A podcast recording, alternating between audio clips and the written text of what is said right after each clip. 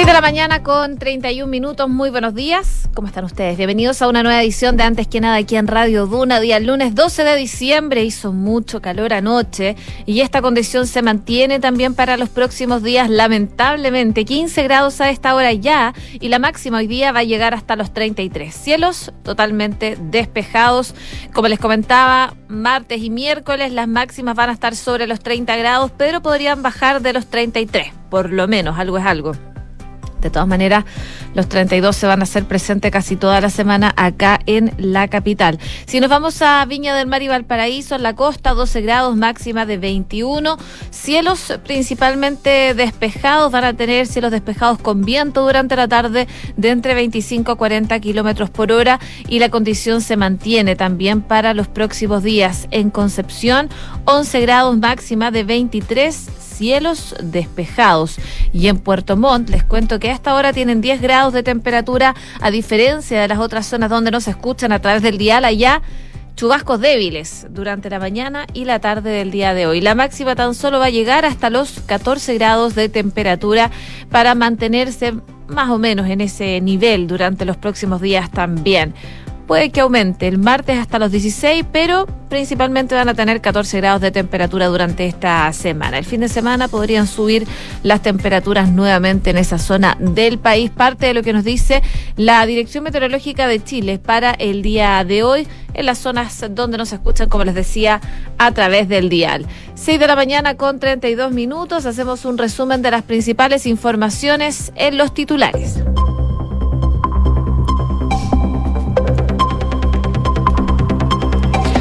La ministra Carolina Toa aseguró que existe la posibilidad de que no se logre un acuerdo para un nuevo proceso constituyente. La secretaria de Estado planteó que de no sellar un pacto el Congreso tendría que entregar alternativas y no descartó la posibilidad de un plebiscito de entrada para definir el método.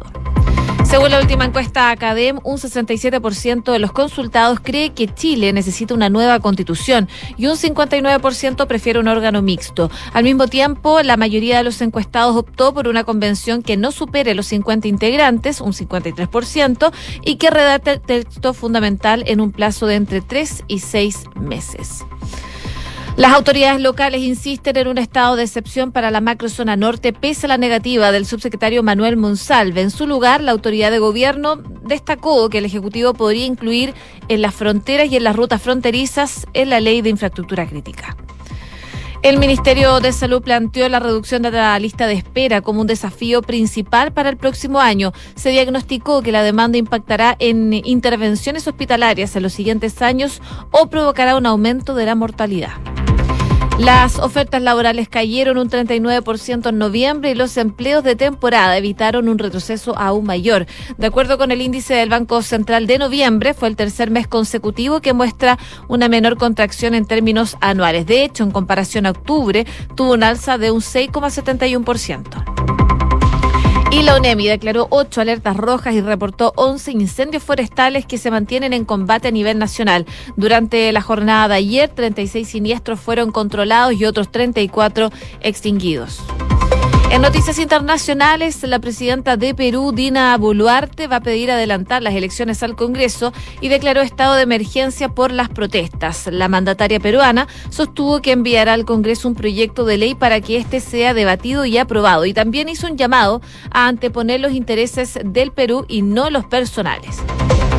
Irán ejecutó a un segundo prisionero condenado por las protestas acusado de matar a dos agentes de seguridad.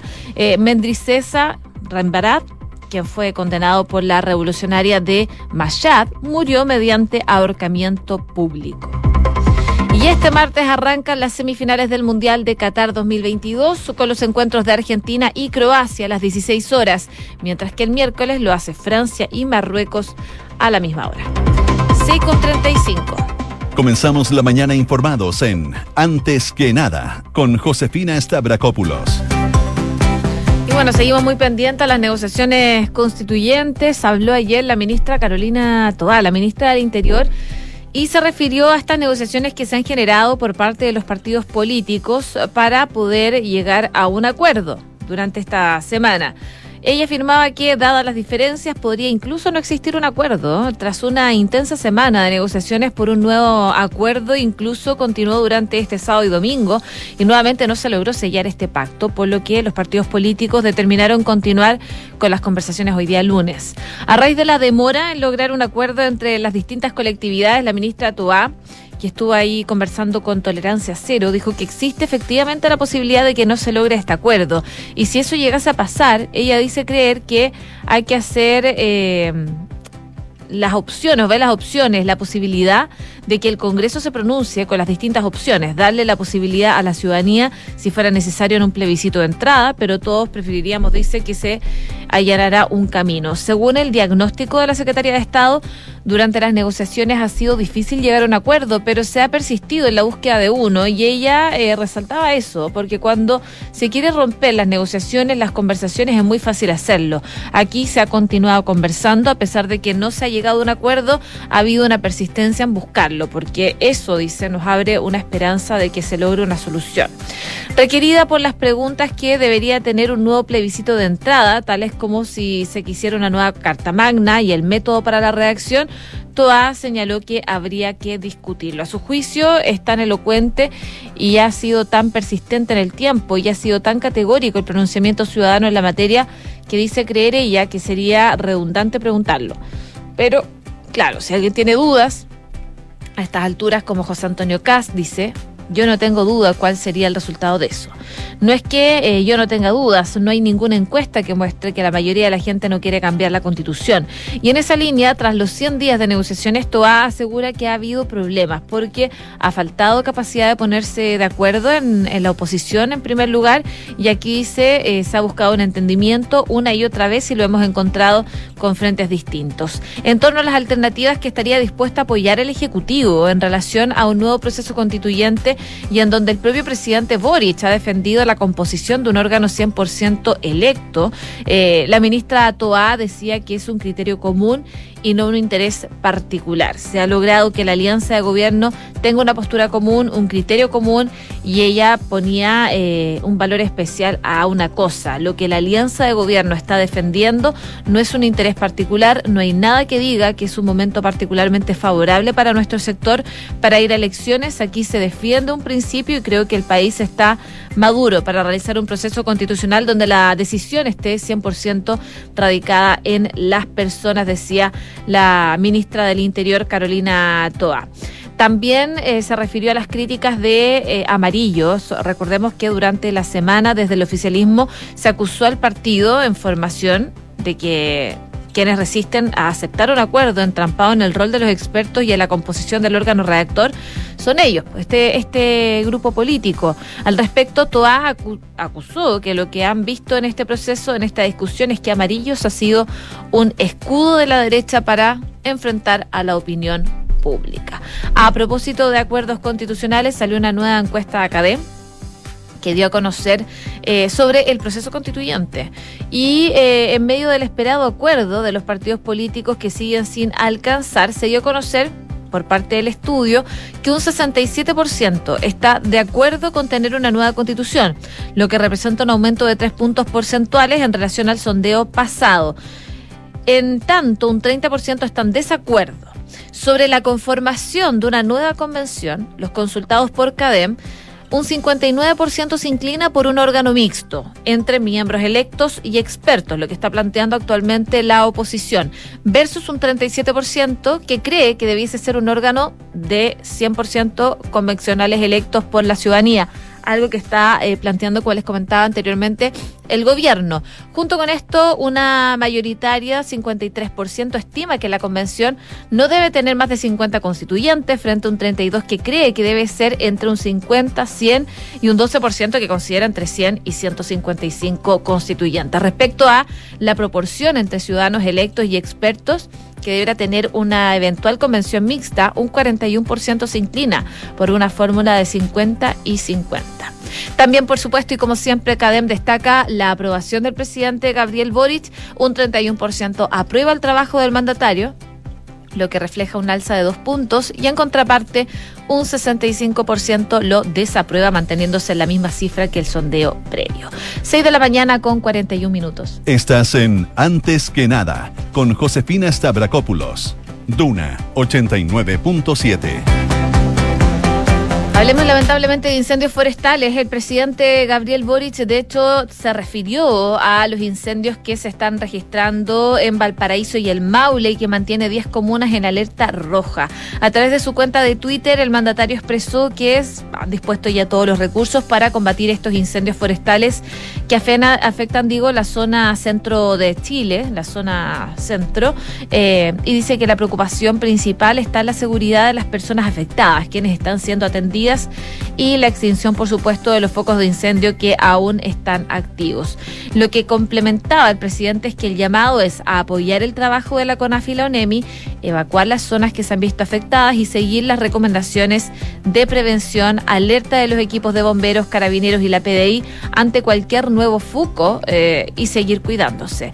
Poco antes, el director nacional de la entidad de la ONEMI, Mauricio Tapia, hizo un balance de la situación y había reportado 47 incendios forestales a nivel nacional, en los cuales 11 se mantienen en combate y 36 fueron controlados. En total, más de 600 hectáreas han sido consumidas por las llamas. Producto de esto también se encuentran con alerta roja las comunas de Quilpué, Viña del Mar, Valparaíso, eh, Melipilla, San Pedro en la metropolitana, Lolol, en San Clemente, Romeral y Curicó en el Maule. Y en ese sentido, lo que explicaba Tapia, uno de los panoramas más complejos se vive en Melipilla, donde el siniestro ha consumido 160 hectáreas, por lo que se ordenó evacuar a las poblaciones eh, Mandinga, Altos de Popeta, San Juan de Popeta, también Callejón Ovejería y la parcelación Bosque Santa Cecilia. La operación se llevó a cabo con apoyo de mensajería del, del CEA, eh, del SAE, perdón. Estos mismos mensajes que se envían cuando hay, por ejemplo, alertas de tsunami o, evacuaciones. También se decretó el cierre de la ruta G60 en la región de Valparaíso, en tanto la principal emergencia ocurrió en Quintero donde cerca de una decena de casas se había visto afectada por el fuego.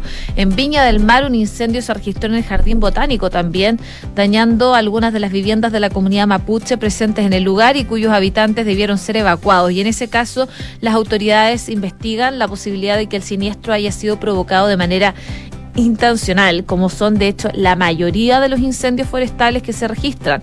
Los incendios, la mayoría son eh, incendios intencionales eh, y eso se está investigando, por supuesto, por parte del Ministerio Público, según lo que sostenía la ONEMI. Pero lamentable situación a propósito también de las altas temperaturas que no ayudan para nada eh, en el control del fuego en este tipo de incendios. Así que se mantienen las alertas rojas para algunas comunas del país, pero ya favorablemente hay algunos incendios que han sido controlados. 6 con 44.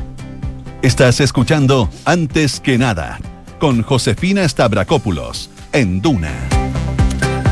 Y el Ministerio de Salud diagnosticó un aumento en las listas de espera producto de la pandemia, por supuesto, y está planteando su reducción como uno de los principales desafíos para el próximo año, para el 2023. Un estudio realizado, de hecho, por el Departamento de Economía de la cartera estableció más de mil millones de dólares, alrededor de 856 mil millones de pesos, por las prestaciones no realizadas y también que la demanda postergada va a impactar en intervenciones hospitalarias en los siguientes años o va a provocar también un aumento en la mortalidad de la población.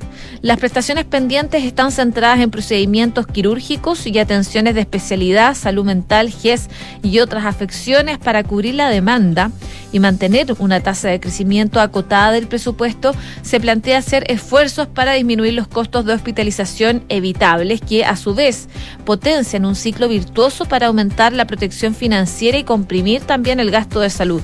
Sobre esto mismo habló el presidente del Colegio Médico, eh, Patricio Mesa, que comentaba que sin duda tiene que ser un trabajo estrechamente con los gremios, con los colegios profesionales y con las autoridades sanitarias para poder implementar medidas pensando en el mayor bienestar de la comunidad y que debe ser variables de acuerdo a la realidad de cada uno de los servicios de salud de nuestro país. Enfatizó que el trabajo debe mm, partir por mejorar las remuneraciones, ya que de esa forma más personal de salud, sobre todo especialistas, van a querer dedicar más tiempo de forma exclusiva al manejo de la lista de espera. Eso es lo que manejan desde el Ministerio de Salud y por supuesto también desde el Colegio Médico. Pero hablando de temas sanitarios, de acuerdo a la última encuesta nacional de salud, un 74% dice que su gasto de bolsillo en salud, incluyendo desembolso en medicamentos, ha aumentado durante el último año.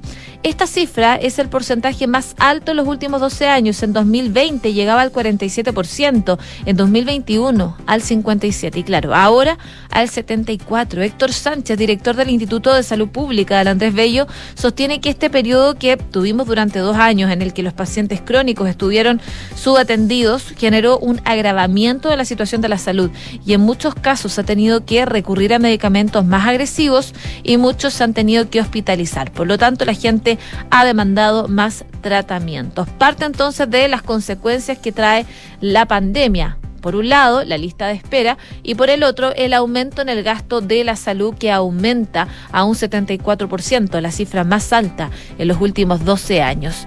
6,46. Escuchas antes que nada con Josefina Stavrakopoulos. Duna. Y en noticias internacionales, eh, la oficina del Alto Comisionado de Naciones Unidas para los Derechos Humanos de Perú, la Organización de Estados Americanos, la OEA, y la Comisión Interamericana de Derechos Humanos condenaron la muerte de dos personas este fin de semana durante las protestas contra el gobierno de Dina Boluarte. La misión en Perú de la ONU, tras condenar la muerte de un menor de edad y un joven, hicieron un llamado a realizar una investigación pronta, imparcial y exhaustiva de los hechos, brindando acceso a los familiares de las víctimas. Em, antes de conocer el balance de víctimas, la oficina instó a la calma y al respeto de los derechos humanos, invitando a todos los actores a evitar el escalamiento ya de estas tensiones que se han visto durante eh, los últimos días. Recordamos que se debe garantizar el derecho a la reunión pacífica, dicen reza un comunicado del instituto difundido en redes sociales. Por su parte, tanto la OEA como eh, la CID condenaron la represión de las fuerzas de seguridad contra los manifestantes al tiempo que reiteraron la necesidad de un diálogo para poder solventar esta crisis política que se está viviendo en Perú y que por supuesto vamos siguiendo con atención. En paralelo, a propósito de Perú, también les cuento que Diana Boluarte va a pedir un adelanto de las elecciones al Congreso y declaró ya un estado de emergencia a propósito de estas protestas que les eh, comentaba.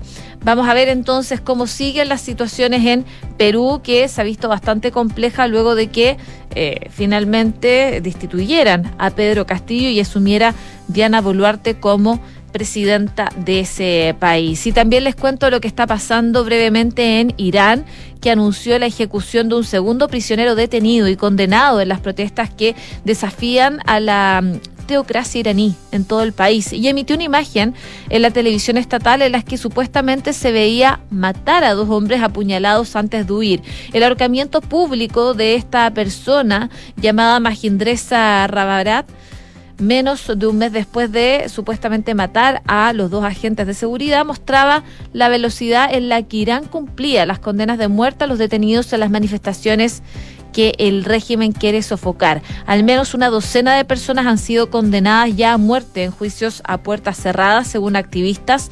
Al menos 488 personas han muerto desde el inicio de las protestas, desde mediados de septiembre, según activistas de derechos humanos en Irán, un grupo que monitorea las protestas y otras 18.200 personas han sido detenidas por las autoridades. 6 de la mañana con 49 minutos. Datos, estadísticas y curiosidades. Todo lo que necesitas saber sobre Qatar 2022 está en Duna Mundial.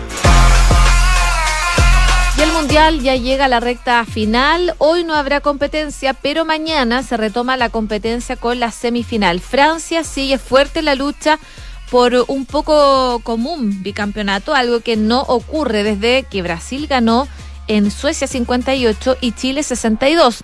Antes solo lo había conseguido Italia los años 34 y 38. El equipo galo se impuso ante la también candidata Inglaterra y ahora se va a medir por un cupo en la final ante Marruecos. La sorpresa en Qatar 2022 que de la mano de su portero solo ha recibido un gol en contra durante esta cita planetaria. El equipo marroquí terminó además con el sueño de Cristiano Ronaldo porque con 37 años este fue quizás su último mundial, algo que dejó ayer ver en las redes sociales con un sentido mensaje tras la dura eliminación. La otra llave será el miércoles entre la vicecampeona del mundo Croacia y la Argentina de Messi, que trabaja duramente por ver a la pulga levantar el título mundial. Los croatas vienen de ganar los últimos dos partidos por definición a penales, instancia en las que su arquero, Dominik Livankovic, ha demostrado ser un especialista. Eso sí, la escaloneta no se queda atrás, ya que tras haber sufrido el empate de Países Bajos en los descuentos, logró superar al equipo neerlandés desde los 12 pasos.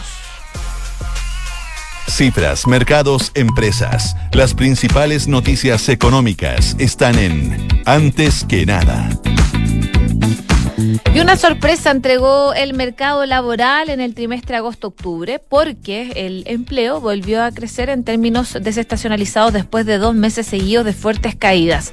De acuerdo con el INE, el Instituto Nacional de Estadísticas, en este trimestre, en comparación a julio-septiembre, se crearon 6.702 plazas laborales, lo que marca un quiebre con las caídas de 11.000 y 25.000 registradas en los trimestres anteriores. Esta leve recuperación del empleo podría haber continuado el mes siguiente de acuerdo a las cifras de ofertas laborales por Internet que publica mensualmente el Banco Central. En noviembre el índice cayó 39,2% respecto al mismo mes del 2021 siendo el tercer más el mes consecutivo que muestra una menor caída en términos anuales. En comparación al de octubre, tuvo un alza de 6,71%, siendo el segundo incremento consecutivo. Este indicador en general muestra un comportamiento similar a lo que pasa con los datos de empleo asalariado en la encuesta de empleo de INE, aunque con un rezago debido al tiempo que demoran las plazas en ser llenadas. Una tendencia similar al alza mostró en noviembre otra fuente de datos sobre el mismo tema, el registro de la Bolsa Nacional de Empleo del Servicio Nacional de Capacitación y Empleo del CENSE que informó que los avisos laborales subieron 3,8% y 4,4% las vacantes de empleo en relación al mes anterior. En total, se trata de casi 67 mil avisos, lo que se traduce en 134 mil vacantes abiertas, 5.606 vacantes más que el mes anterior. Las ocupaciones con más vacantes laborales en Internet durante noviembre fueron de vendedores, y asistentes de ventas en tienda, almacenes y puestos de mercado y vendedores por Internet y otros medios de comunicación. Pese a que sabemos que la economía chilena está enfrentando un periodo complejo desde el punto de vista económico, lo que eh, sostiene el director nacional del CENSE, Rodrigo Valdivia, es que los datos del empleo eh, que se observan muestran que el mercado laboral ha sido más resiliente de lo esperado. Los economistas también afirman que esta alza en las ofertas puede verse a los empleos estacionales, por lo que no ven un cambio en la tendencia hacia los próximos meses. Parte del detalle entonces de las ofertas laborales que caen 39% en noviembre, eh, pero los empleos de temporada evitan que sea un retroceso aún mayor. Y por último también contarles en temas económicos que una de las innovaciones que trae el presupuesto 2023 recién aprobado es una mayor flexibilidad para que los gobiernos regionales puedan administrar sus recursos y así comenzar a administrar de manera más independiente sus recursos. De acuerdo al presupuesto, eh, los recursos aumentaron 21,4% y las regiones con mayores ingresos son la metropolitana, el Biobío, los Lagos y Aysén. El erario fiscal incorpora esta vez que los gobernadores regionales elaborarán sus respectivas propuestas de presupuesto por los programas presupuestarios de funcionamiento y de inversión regional y deberán remitirlos a la Dirección de Presupuesto dentro de los próximos 10 días posterior a publicada la ley. También es lo que destaca entonces Pulso el día de hoy, que además dice que los créditos automotrices siguen creciendo a pesar del alza de las tasas y la situación económica. La morosidad se empinó y tres de las siete empresas del sector vieron una caída en sus ganancias. Además, todas reportaron un aumento del costo de fondo. Esto es lo que trae pulso entonces respecto a el crédito automotriz. 6 de la mañana con 55 minutos. Y asegura tu futuro junto a Vice Inversiones y recibe asesoría de nuestros expertos de Vice Life Plan para maximizar los beneficios tributarios de tu ahorro previsional voluntario. Encuentra el plan que mejor se adapte a ti en viceinversiones.cl. ¿Y sabías que puedes comprar de forma anticipada los servicios funerarios de María Ayuda? Entrégale a tu familia la tranquilidad que necesitan y estarás apoyando a cientos de niños de la Fundación María Ayuda. Convierte el dolor en un acto de amor. Cotiza y compra en www.funerariamariaayuda.cl. Y si buscas un seguro de salud 100% pensado en tu bienestar, cuenta con nosotros. Conoce las coberturas del seguro de accidentes, enfermedades graves y oncología. Todo con contratación 100% online. Solicítalo en consorcio.cl. Ya está con nosotros Rodrigo Álvarez para adelantarnos lo que se viene en Duna en Punto. ¿Cómo estás, Ro? Hola, José, ¿cómo te va? Buenos días. Eh, sí, varias cosas que vamos a revisar en Duna en Punto. En un ratito más acá en la 89.7, partiendo por las nuevas reuniones que van a comenzar esta mañana para ver si se logra destrabar el acuerdo constitucional. Se acercan posiciones. Ayer hubo reunión en la casa de la presidenta del Partido Socialista para um, coordinar un poco lo que va a ser el detalle de, las, eh, de los diálogos de esta mañana para ver si se acercan las posiciones. Eso sí, eh, todo, dicen, está en punto muerto. Llevamos más de 100 días desde el plebiscito y todavía no hay posibilidad de conseguir un acuerdo. El nudo sigue siendo el órgano redactor. Pendientes también de lo que pase en nuestro país, en otros puntos, porque mm, las altas temperaturas tienen, por cierto, mucha, eh, ciertos organismos preocupados por los incendios forestales. Hay alerta roja varias eh, comunas, desde la región de Valparaíso al Maule. Vamos a estar mirando muy, muy de cerca lo que pasa respecto a los incendios forestales. Y nos haremos cargo también de lo que está pasando en el Perú. Eh, hay preocupación de los organismos internacionales a raíz de las muertes que se han suscitado en las diferentes manifestaciones y se supone que se va a enviar un proyecto al Congreso para anticipar elecciones, es lo que ha dicho la presidenta de ese país, en un Perú que hoy por hoy sigue en crisis política. Eso y mucho más entonces a la vuelta de una breve